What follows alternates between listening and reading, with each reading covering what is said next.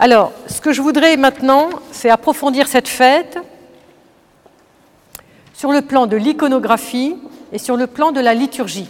Vous savez qu'il n'y a pas de liturgie sans icône et qu'il n'y a pas d'icône sans support liturgique. Et qu'une icône est toujours euh, écrite euh, pour avoir sa place dans l'Église et donc dans le cycle liturgique et dans la fête qui correspond à l'icône. Euh. Donc, on va essayer de voir plusieurs petites choses concernant euh, le texte de la liturgie et le texte de, l'iconographie. Parce que l'icône est un texte, on écrit quelque chose quand on peint une icône. Quand on regarde encore un peu plus en détail, donc on n'a pas pu tout lire, mais moi je vous invite à lire euh, tous les derniers chapitres du livre de l'Exode à partir du chapitre 35, qui racontent pendant cinq chapitres du chapitre 30. Combien il y a de chapitres dans le livre de l'Exode? 40, très bien. Voilà, 40. Donc ça, c'est des choses qu'il faut savoir parce que je suis sûre que ce n'est pas un détail, ce n'est pas un hasard qu'on ait justement 40 chapitres euh, dans le livre de l'Exode. Combien il y a de chapitres dans le livre de la Genèse? 50, voilà. Et ça n'est sûrement pas un hasard non plus que le, découpage soit fait pour qu'on ait 50, parce que vous savez que 5, 5 c'est un chiffre évidemment très important, puisque c'est le chiffre de la Torah, euh, avec les cinq livres du Pentateuque. Donc, euh, je vous invite à lire en détail tout ce que Dieu dit à propos du, sanctuaire, de, l'arche d'alliance, de, la tente de réunion, de la demeure, euh, puisque Dieu demande à Moïse de construire cette demeure d'une manière très précise, en mettant les objets dans des endroits très précis pour un service très précis. Tout est très précis, aussi précis que nous, ici, euh, dans notre Église, demander au prêtre s'il met la lance à droite ou à gauche quand il, coupe, il découpe l'agneau, etc., etc. Je ne vais pas donner tous les détails, mais il y a des détails d'une précision extrême qui sont les mêmes, et pour le peuple d'Israël, pour les Hébreux, et pour nous, quand il s'agit de rites et de, liturgie ou de culte. Donc, parmi le, euh, le mobilier, donc, il y a l'arche d'alliance, d'accord? Et l'arche d'alliance, elle fait deux coudées et demi de longueur. Elle est large d'une coudée et demie. Elle est haute d'une coudée et demie. Et dessus, qu'est-ce qu'il y a? Il y a une plaque en or. Tu plaqueras de l'or pur au-dedans et au-dehors. Et Dieu explique en détail comment on met les anneaux sur l'arche d'alliance pour y glisser les barres dont on a parlé euh, ce matin. Et euh, ces barres seront aussi plaquées en or. Euh, entre parenthèses, déjà depuis le Premier Testament, l'or est déjà le symbole des cieux des cieux. Donc ça aussi, nous l'avons reçu dans l'iconographie. Et lorsque cette arche est construite, Moïse, euh, je ne sais pas si vous savez, mais cette arche a été construite au pied du Sinaï, au pied du Sinaï, donc au moment où ils vont repartir vers la terre promise. Et euh, Dieu avait demandé qu'il y ait les deux tables qu'on appelle les tables de la loi, ou plus, un peu plus subtilement les tables des dix paroles, cinq paroles sur une table, cinq paroles sur une autre. Et il y avait également la verge d'Aaron, et il y avait également un vase rempli de la manne du désert. Puisque là, on s'apprête à entrer en, terre promise, donc il ne faut rien oublier. Parce que cet, événement des 40 ans dans le désert est un événement central pour la vie du peuple d'Israël et central pour nous. La preuve qu'elle est centrale pour nous, c'est que le Christ répète cet événement euh, pendant ces 40 jours au désert. Donc c'est bien un exemple pour nous, puisque le Christ l'a fait. Hein, donc c'est très très important. Et l'arche a accompagné le peuple jusqu'à son arrivée en terre promise. Donc l'arche accompagne. D'accord? Et elle est portée par qui? Elle n'est pas portée par n'importe qui, elle est portée par les Lévites. Donc les Lévites, la tribu de Lévi, c'était la tribu des prêtres et de ceux qui étaient en charge du sanctuaire. Nous, on dirait les prêtres, les évêques, les diacres, les sous-diacres et les acolytes. C'est eux qui portent l'arche. Maintenant, une fois qu'on a compris la précision de, cette, de, ce rite de l'entrée de, l'arche dans le sanctuaire de, Jérusalem, dans le temple de Jérusalem, maintenant, comment les saints-pères ont transposé euh, cela mystiquement sur la, la mère de Dieu? Quand on regarde l'iconographie de la fête, le thème du temple est évidemment euh, largement euh, comment dire, développé. La tradition rabbinique nous dit cinq choses existaient dans le premier temple qui ont disparu dans le deuxième. Le feu du ciel, l'huile d'onction, l'arche d'alliance, le Saint-Esprit, les Urim et les Tumim. Alors, les Urim et les Tumim, vous savez, c'est quelque chose de très mystérieux, donc ne m'interrogez pas là-dessus parce que je n'ai pas encore réussi à, décoder totalement. Mais ces cinq choses ont disparu dans le deuxième temple. Ce qui montre que le deuxième temple ne sera jamais pareil que le premier. La vraie gloire d'Israël, c'est ce premier temple de Salomon. Le Saint-Esprit va abandonner le temple pour parler à travers les prophètes. Donc c'est les prophètes qui seront porteurs de la parole de Dieu au moment où le Saint-Esprit va abandonner le temple.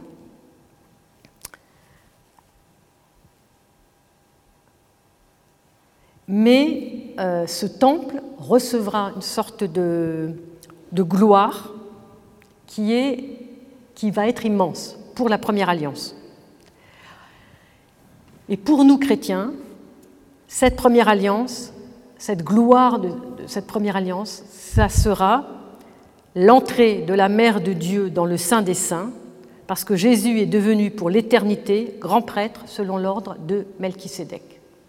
Le seul endroit dans tout le Nouveau Testament où l'on dit que Jésus est grand prêtre, c'est dans l'épître aux Hébreux. Et sa prêtrise est celle, n'est pas celle d'Aaron, n'est pas celle de Sadoc, elle est celle de Melchisédek un illustre inconnu, entre guillemets, dans le livre de la Genèse. Quand je dis inconnu, c'est qu'il est très connu, mais on ne sait pas d'où il vient et on ne sait pas où il va.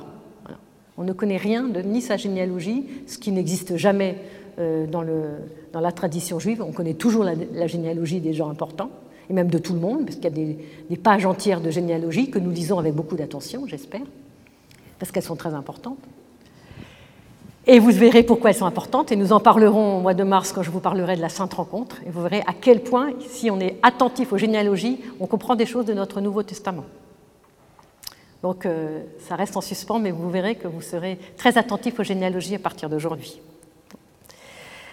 Donc, euh, donc Jésus est devenu grand prêtre selon l'ordre de Melchisédek. Or, celui qui accueille la Vierge Sainte, c'est le prêtre Zacharie, le futur père du précurseur. Futur, il n'est pas encore. Et donc, il unit en sa personne les deux traditions, la tradition sacerdotale et la tradition prophétique. Or, vous savez très bien que cette fête de la Mère de Dieu, comme je vous l'ai déjà dit, n'est pas une fête événementielle, ça n'est pas de l'histoire, on ne sait pas ce qui s'est passé. Et on suppose même que c'était très peu probable que la Mère de Dieu soit entrée dans le Saint des Saints. Pourquoi? Parce que les femmes déjà n'entraient pas dans le Saint, donc encore moins dans le Saint des Saints.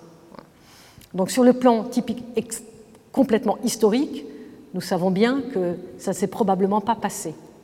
Mais nous ne sommes pas dans la tradition de l'Église uniquement sur le plan historique. Il y a des choses historiques, mais il y a le mystère. Et c'est ça le plus important pour nous au niveau rituel. Donc, il va, permettre, donc c'est lui, Zacharie, qui, va, qui, unissant sacerdoce et prophétie, va permettre à la Mère de Dieu d'entrer au-delà du voile, là où personne ne rentre. Elle va au-delà du second voile, et parce qu'elle entre dans le second voile, Zacharie va voir en elle l'arche d'alliance, c'est-à-dire l'arche vivante. Et cette arche vivante, nous la, chantons dans beaucoup de nos offices que ce soit dans nos théotokia, ou que ce soit euh, la paraclésis, l'acatiste et d'autres de nos offices, elle est toujours appelée arche vivante. Les vêpres de la fête disent À l'entrée de la mère de Dieu, les anges s'étonnèrent. Comment la Vierge entre-t-elle dans le sein des saints? On le reprend aussi aux matines de la fête. Comment la Vierge rentre-t-elle dans le sein des saints? C'est quelque chose qui est impossible. Donc ça veut dire que le projet divin de l'incarnation reste impossible. Il n'est pas selon les critères humains, il n'est pas selon les critères du rite ordinaire euh, ancien qui, était celui, qui est celui des, Hébreux dans le temple.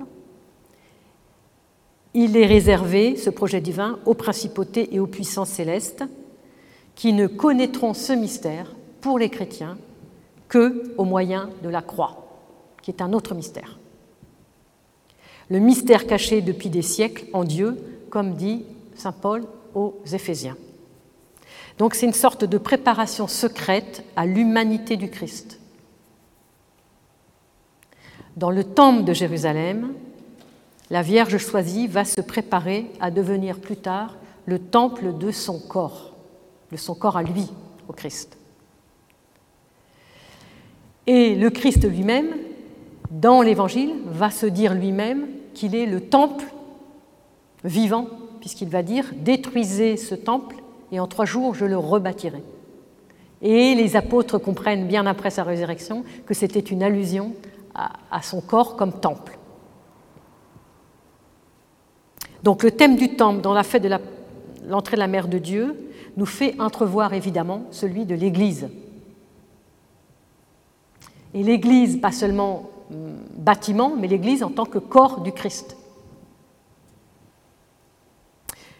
Et donc, le, le fait d'assimiler la mère de Dieu à l'arche d'alliance, ça va donner un sens très fort au niveau marial, au verset du psaume 84 que nous chantons vêpres de la dormition. Lève-toi Seigneur pour entrer dans ton repos, toi et l'arche de ta sainteté. Alors j'ai emprunté ce petit paragraphe à, euh, Vladimir Nosky dans son livre Le sens des icônes. Hein, donc c'est autour de la page 141, donc si vous voulez vous y plonger un peu plus, euh, vous, pourrez vous pourrez y aller.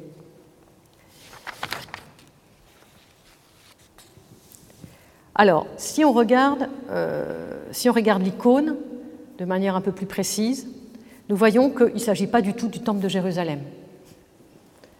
Donc, on a transposé l'arche de Dieu sur la mère de Dieu, l'arche d'alliance sur la mère de Dieu, et on transpose le temple de Jérusalem sur une église typiquement byzantine.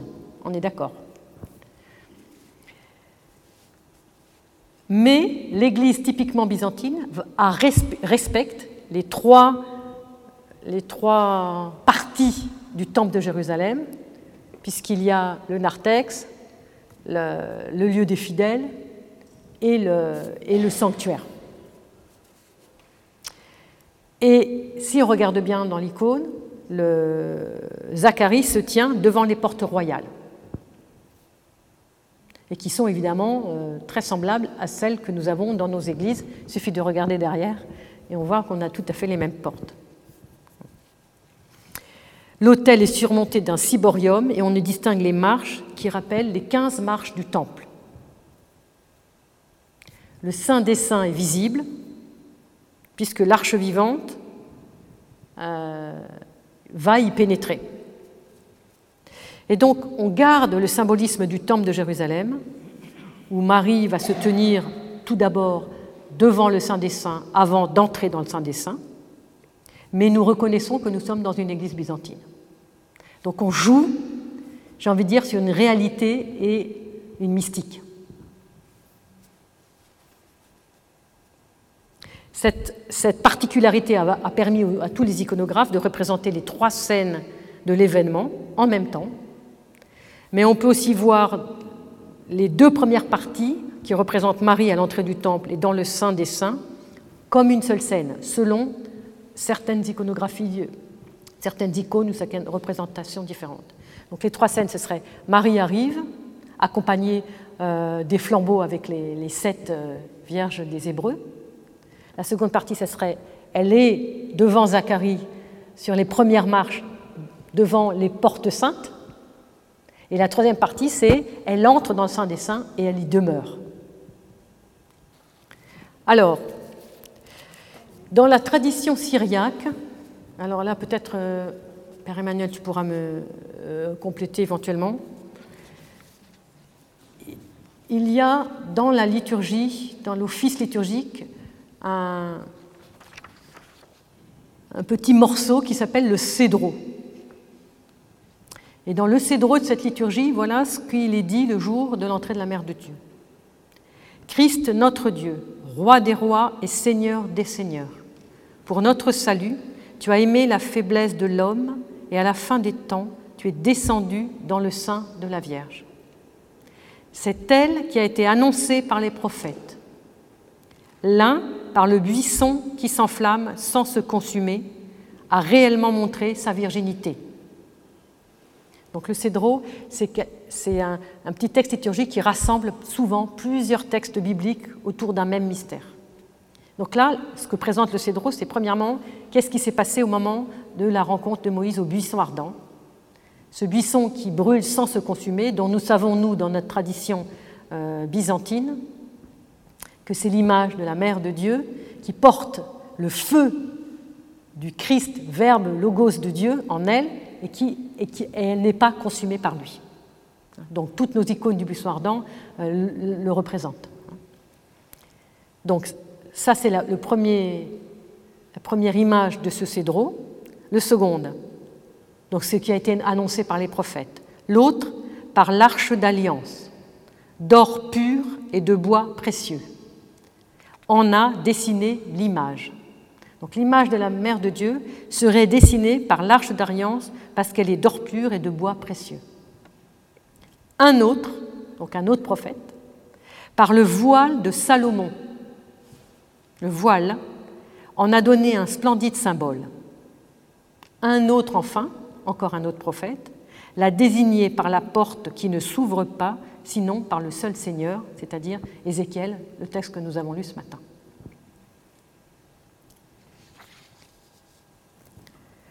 Alors, si on regarde bien l'icône, même si on n'arrive pas trop à imaginer, certains disent, ou dans certaines icônes, que ça se déroule d'abord à l'extérieur du temple, on serait dans la cour intérieure.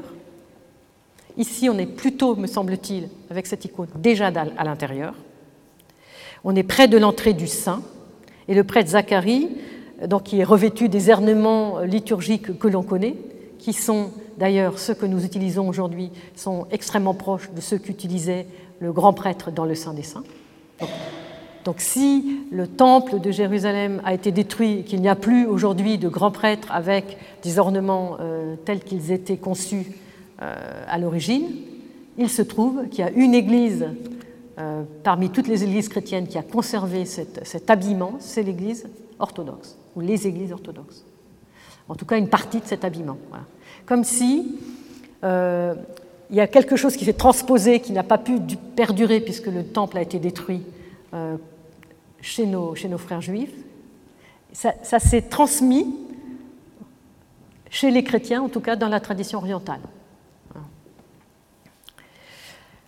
Donc, il est revêtu de, de ces ornements.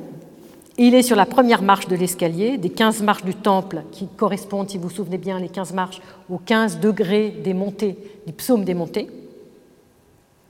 Et la Vierge étend ses bras vers Zacharie et commence à monter les marches qui l'amènent au sein des saints. Et on la voit un peu plus haut. Donc c'est comme une deuxième scène à l'intérieur de la scène. Et vous savez que l'iconographie est atemporelle. Donc on peut dessiner euh, trois fois l'enfant Jésus le, jour, dans, la, dans, la, grotte de la Nativité au moment où il est lavé, etc. Parce que, peu importe, c'est juste des scènes qui, comme, comme si elles se passaient en même temps, parce que ça n'est pas important le temps qui les sépare. Ce qui est important, c'est la totalité du mystère. Il y a quelque chose d'holistique dans la tradition liturgique byzantine.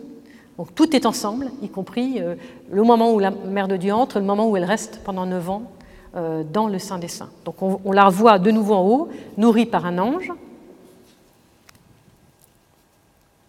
Elle a atteint le haut des marches, les 15 degrés, elle est totalement en haut. Et elle est un ange qui lui porte l'assistance, et elle est euh, dans un degré de contemplation ultime. Et si vous la regardez bien, que ce soit en bas ou en haut, effectivement elle est de petite taille par rapport aux adultes qui l'entourent, mais elle n'est pas du tout, c'est pas du tout une petite fille.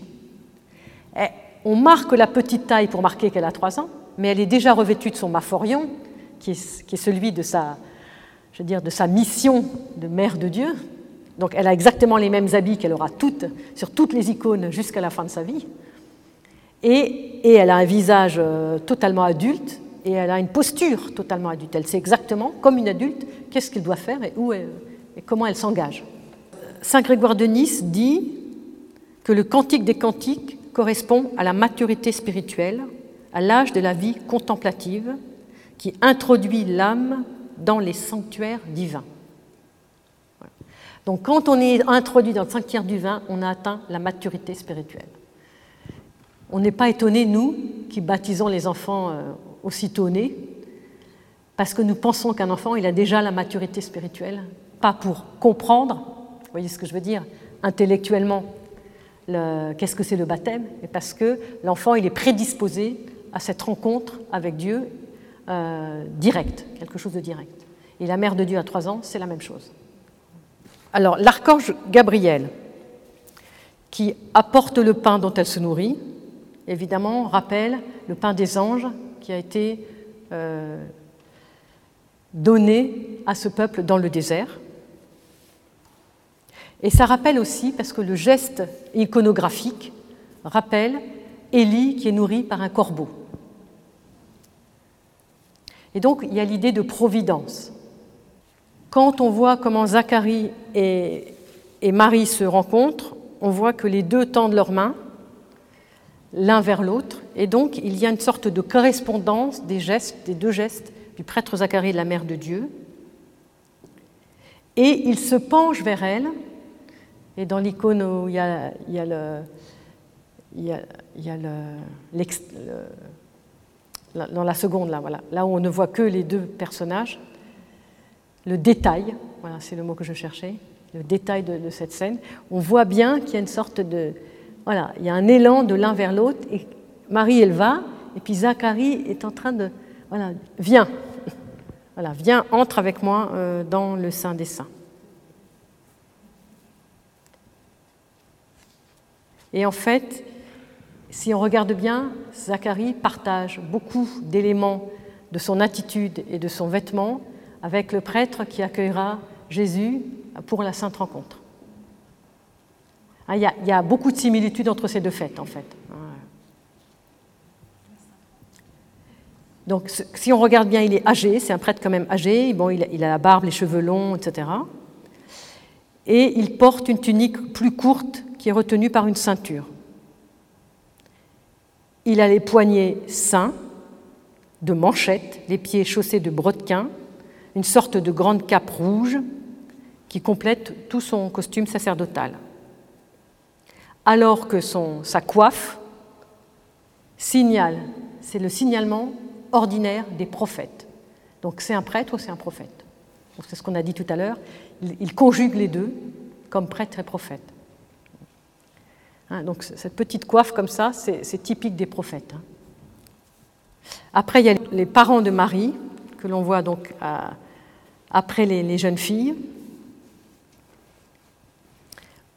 Elles aussi, elles sont auréolées. Ils sont aussi auréolés. Ils, ont déjà des, ils sont déjà des saints. Anne a également le même maphorion rouge que Marie. Alors, selon les icônes, soit euh, Joachim et Marie sont côte à côte, soit euh, il y a certaines jeunes filles entre les deux. Ça, dépend des icônes. Mais en fait, il ne faut pas oublier qu'ils sont là pour, parce qu'ils font le don d'offrir leur enfant à Dieu.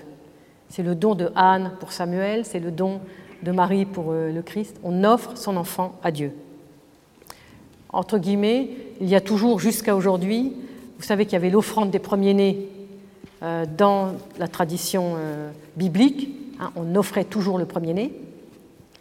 Mais jusqu'à aujourd'hui, il y a ce qu'on appelle le pidion à ben. Jusqu'aujourd'hui, un premier-né est offert au sein de la synagogue, au sein de la communauté. Et Marie est quand même premier-né. Donc elle fait aussi partie, même si c'est une fille, donc elle, fait partie de, ces premiers-nés, qui, à l'époque était évidemment réservé aux garçons. Enfin, cette offrande était réservée aux garçons. Donc ils, offrent, la fille et en offrant leur fille aînée, leur aînée, ils accomplissent un vœu qu'ils ont fait depuis longtemps. Or, il y a toute une polémique très importante dans l'Évangile à propos des vœux. Est-ce que quand on a fait un vœu, on l'accomplit ou on l'accomplit pas? Si on l'accomplit pas, qu'est-ce qu'il faut faire? Il y a toute une polémique aussi très importante dans le Talmud sur la, question des vœux. À, quel moment, quand on a dit quelque chose, c'est un vœu? Est-ce que si le vœu n'est pas respecté, qu'est-ce qu'on fait? Et il faut annuler les vœux le jour de Kippour pour ne pas porter sur soi la charge de tout ce qu'on a, on a voulu vouer euh, l'année précédente pour repartir à neuf. Donc la question des vœux est quelque chose de très important dans la tradition d'Israël, jusque dans nos évangiles. Ça aussi, c'est quelque chose qu'on pourrait aller regarder de, plus près. Hein. Et en fait, ce qui est extraordinaire, c'est qu'ils se réjouissent de voir les et c'est là où on voit la sainteté, voilà, la sainteté des familles. Vous savez qu'on a des saints contemporains, hein, comme euh, le père Paisios par exemple, où, les parents sont des saints. Et donc, les saints, euh, quand, ils, quand ils naissent dans une famille où ils ont pratiquement des parents saints, il y a une sorte de connivence. Non seulement les parents ont décidé avant sa naissance d'offrir l'enfant, mais l'enfant, elle est décidée à s'offrir aussi. Donc il y a une offrande des deux côtés. Il y a des deux volontés qui vont ensemble dans la même volonté qui est la volonté de Dieu. Entre parenthèses, pour faire un petit lien, quand Abraham va offrir son fils Isaac, Isaac, il est consentant. Isaac n'est pas un enfant, Isaac a 37 ans. Et il est, non seulement il est consentant, mais il demande à son père de le lier comme il faut sur l'autel pour qu'il ne se débatte pas par la peur. Parce que s'il se débat, il sera une offrande qui ne sera pas cachère. Parce qu'il y a une manière précise de sacrifier une offrande. Et là, c'est la même chose de ce qu'on a lu hier dans le proto-évangile. On va la porter seulement à trois ans pour pas qu'elle se retourne, pour pas qu'il y ait le moindre mouvement en arrière, le moindre mouvement humain. C'est une consécration totale. Pour Isaac, c'était la même chose. Et le Midrash est très clair là-dessus. Le Midrash est très clair. Donc on voit bien que tout est conduit pour nous faire comprendre qu'on est dans le plus profond mystère, dans la plus profonde volonté commune entre parents et enfants pour se donner à Dieu. Je pense que c'est ça qu'il faut retenir. Et ce qui est intéressant, c'est que Joachim et Anne se regardent. On, sent qu'ils se regardent comme ça du coin de l'œil. Voilà, comme si, ça y est, quoi. On la laisse et puis on, est heureux. on est heureux et il y a une connivence qui est, vraiment euh, très touchante. Enfin, notre fille accède au sanctuaire. Enfin, finalement, cet enfant, elle n'était pas pour nous. Elle n'était pas pour nous, elle était pour Dieu. Et si nous l'avons demandé, et si Dieu a répondu à notre demande, c'est parce que ce n'était pas une demande égoïste. C'était une demande pour Dieu. Et là, je fais une autre petite parenthèse très importante. Je vais faire une petite parenthèse qui va durer un peu plus, un peu plus qu'une phrase parce qu'elle est très importante. Lorsque Anne, la mère de Samuel, puisqu'il y a une connivence entre ces deux, événements, lorsque Anne, la mère de Samuel, si vous vous souvenez, est dans le temple et elle pleure comme ça et, elle marmonne dans sa barbe. Et le prêtre Élie la, secoue, va cuver ton vin dehors. Et elle dit au prêtre Élie, non, non, Seigneur, je, ne suis pas en train de cuver mon vin, je suis triste, je pleure devant le Seigneur parce que je voudrais un enfant. Cette situation-là, cette situation de Anne, la mère de Samuel, est considérée par toute la tradition juive comme la prière par excellence. Pourquoi? Si on regarde bien le texte, on ne va pas le faire maintenant, mais on pourrait aussi l'étudier, si on regarde bien en détail, on voit que Anne, elle ne demande pas cet enfant pour elle, elle le demande pour l'offrir. Donc vous savez, quand on dit demander, euh, demander c'est pour soi, elle demande pas pour elle, elle demande pour avoir un enfant et pour l'offrir. Pourtant, dans le Midrash, il est dit qu'au moment où elle marmonne dans le temple, là, quand on ne sait pas trop ce qu'elle dit, dans le Midrash, elle dit Mais Dieu, tu as fait un sein, tu as fait un utérus aux femmes, tu as fait deux seins pour les allaiter, ça ne sert à rien, tu fais des choses qui ne servent à rien, ça ne va pas du tout. Il faut que tu me donnes un enfant. Parce que moi, ça va servir ce que tu as fait, ce que tu as créé. Tu n'as pas créé quelque chose pour rien. Donc, elle interpelle Dieu, mais c'est bon, voilà, il y a quelque chose d'un peu d'humoristique, si vous voulez. Mais en même temps, il y a quelque chose de juste. Dieu ne crée pas quelque chose pour rien, qui ne sert à rien. C'est pas possible. Mais ce qui est très important, c'est que la tradition juive va dire, et d'ailleurs tous les matins dans la prière, il y a quelque chose de la prière d'Anne dans la tradition juive qui dit que c'est la prière, c'est cette manière-là que Dieu aspire que nous ayons comme prière. C'est le modèle de la prière. Et je continue mon, petit excursus pour revenir, juste pour qu'on soit bien éclairé. Le mot pour prière en hébreu, c'est tefila. Le mot pour prier, c'est les hit palel. Les palel. Alors, je vais l'écrire parce que vous allez mieux comprendre, sinon. Euh,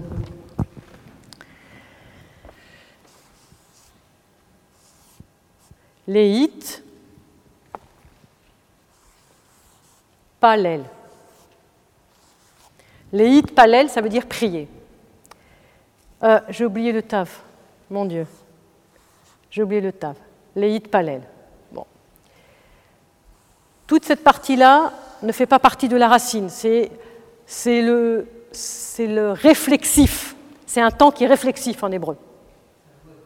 C'est un mode réflexif. Merci. La racine, c'est palal. Et vous savez ce que ça veut dire palal? Palal, ça veut dire juger. Juger. En français, on dit prier. En anglais, on dit pray. je ne sais pas trop quelle langue, mais quand on dit je te prie, c'est je te demande. Quand on dit prier en hébreu, on dit juger. Et on ne dit pas juger, on dit se juger parce que c'est un réflexif. Se juger, c'est-à-dire que la prière authentique, c'est une prière où je me mets devant Dieu, où je me juge. Entre parenthèses, ça rejoint beaucoup ce que nous disent nos saints ascètes. Seigneur Jésus-Christ, Fils de Dieu, aie pitié de moi, pécheur. C'est le modèle de la prière pour nous. C'est bien une prière d'auto-jugement. Donc on rejoint bien, encore une fois, la tradition juive. Et le Midrash dit que Hannah, la mère de Samuel, elle était dans cette prière de Léit Palel.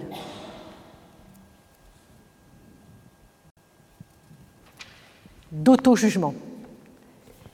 Et que donc sa demande était une demande que Dieu pouvait que recevoir.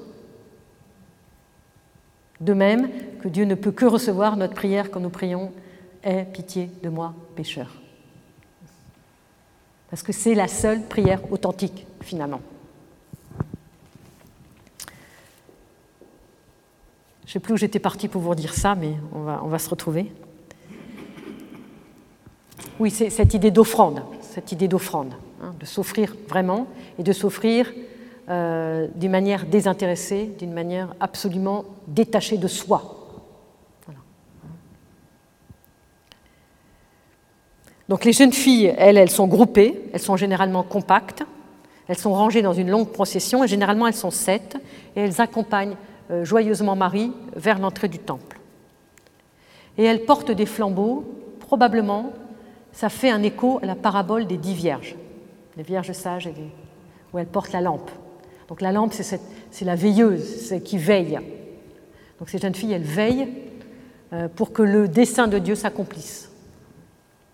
Et elles vont à la rencontre de l'époux euh, où la lumière divine habite.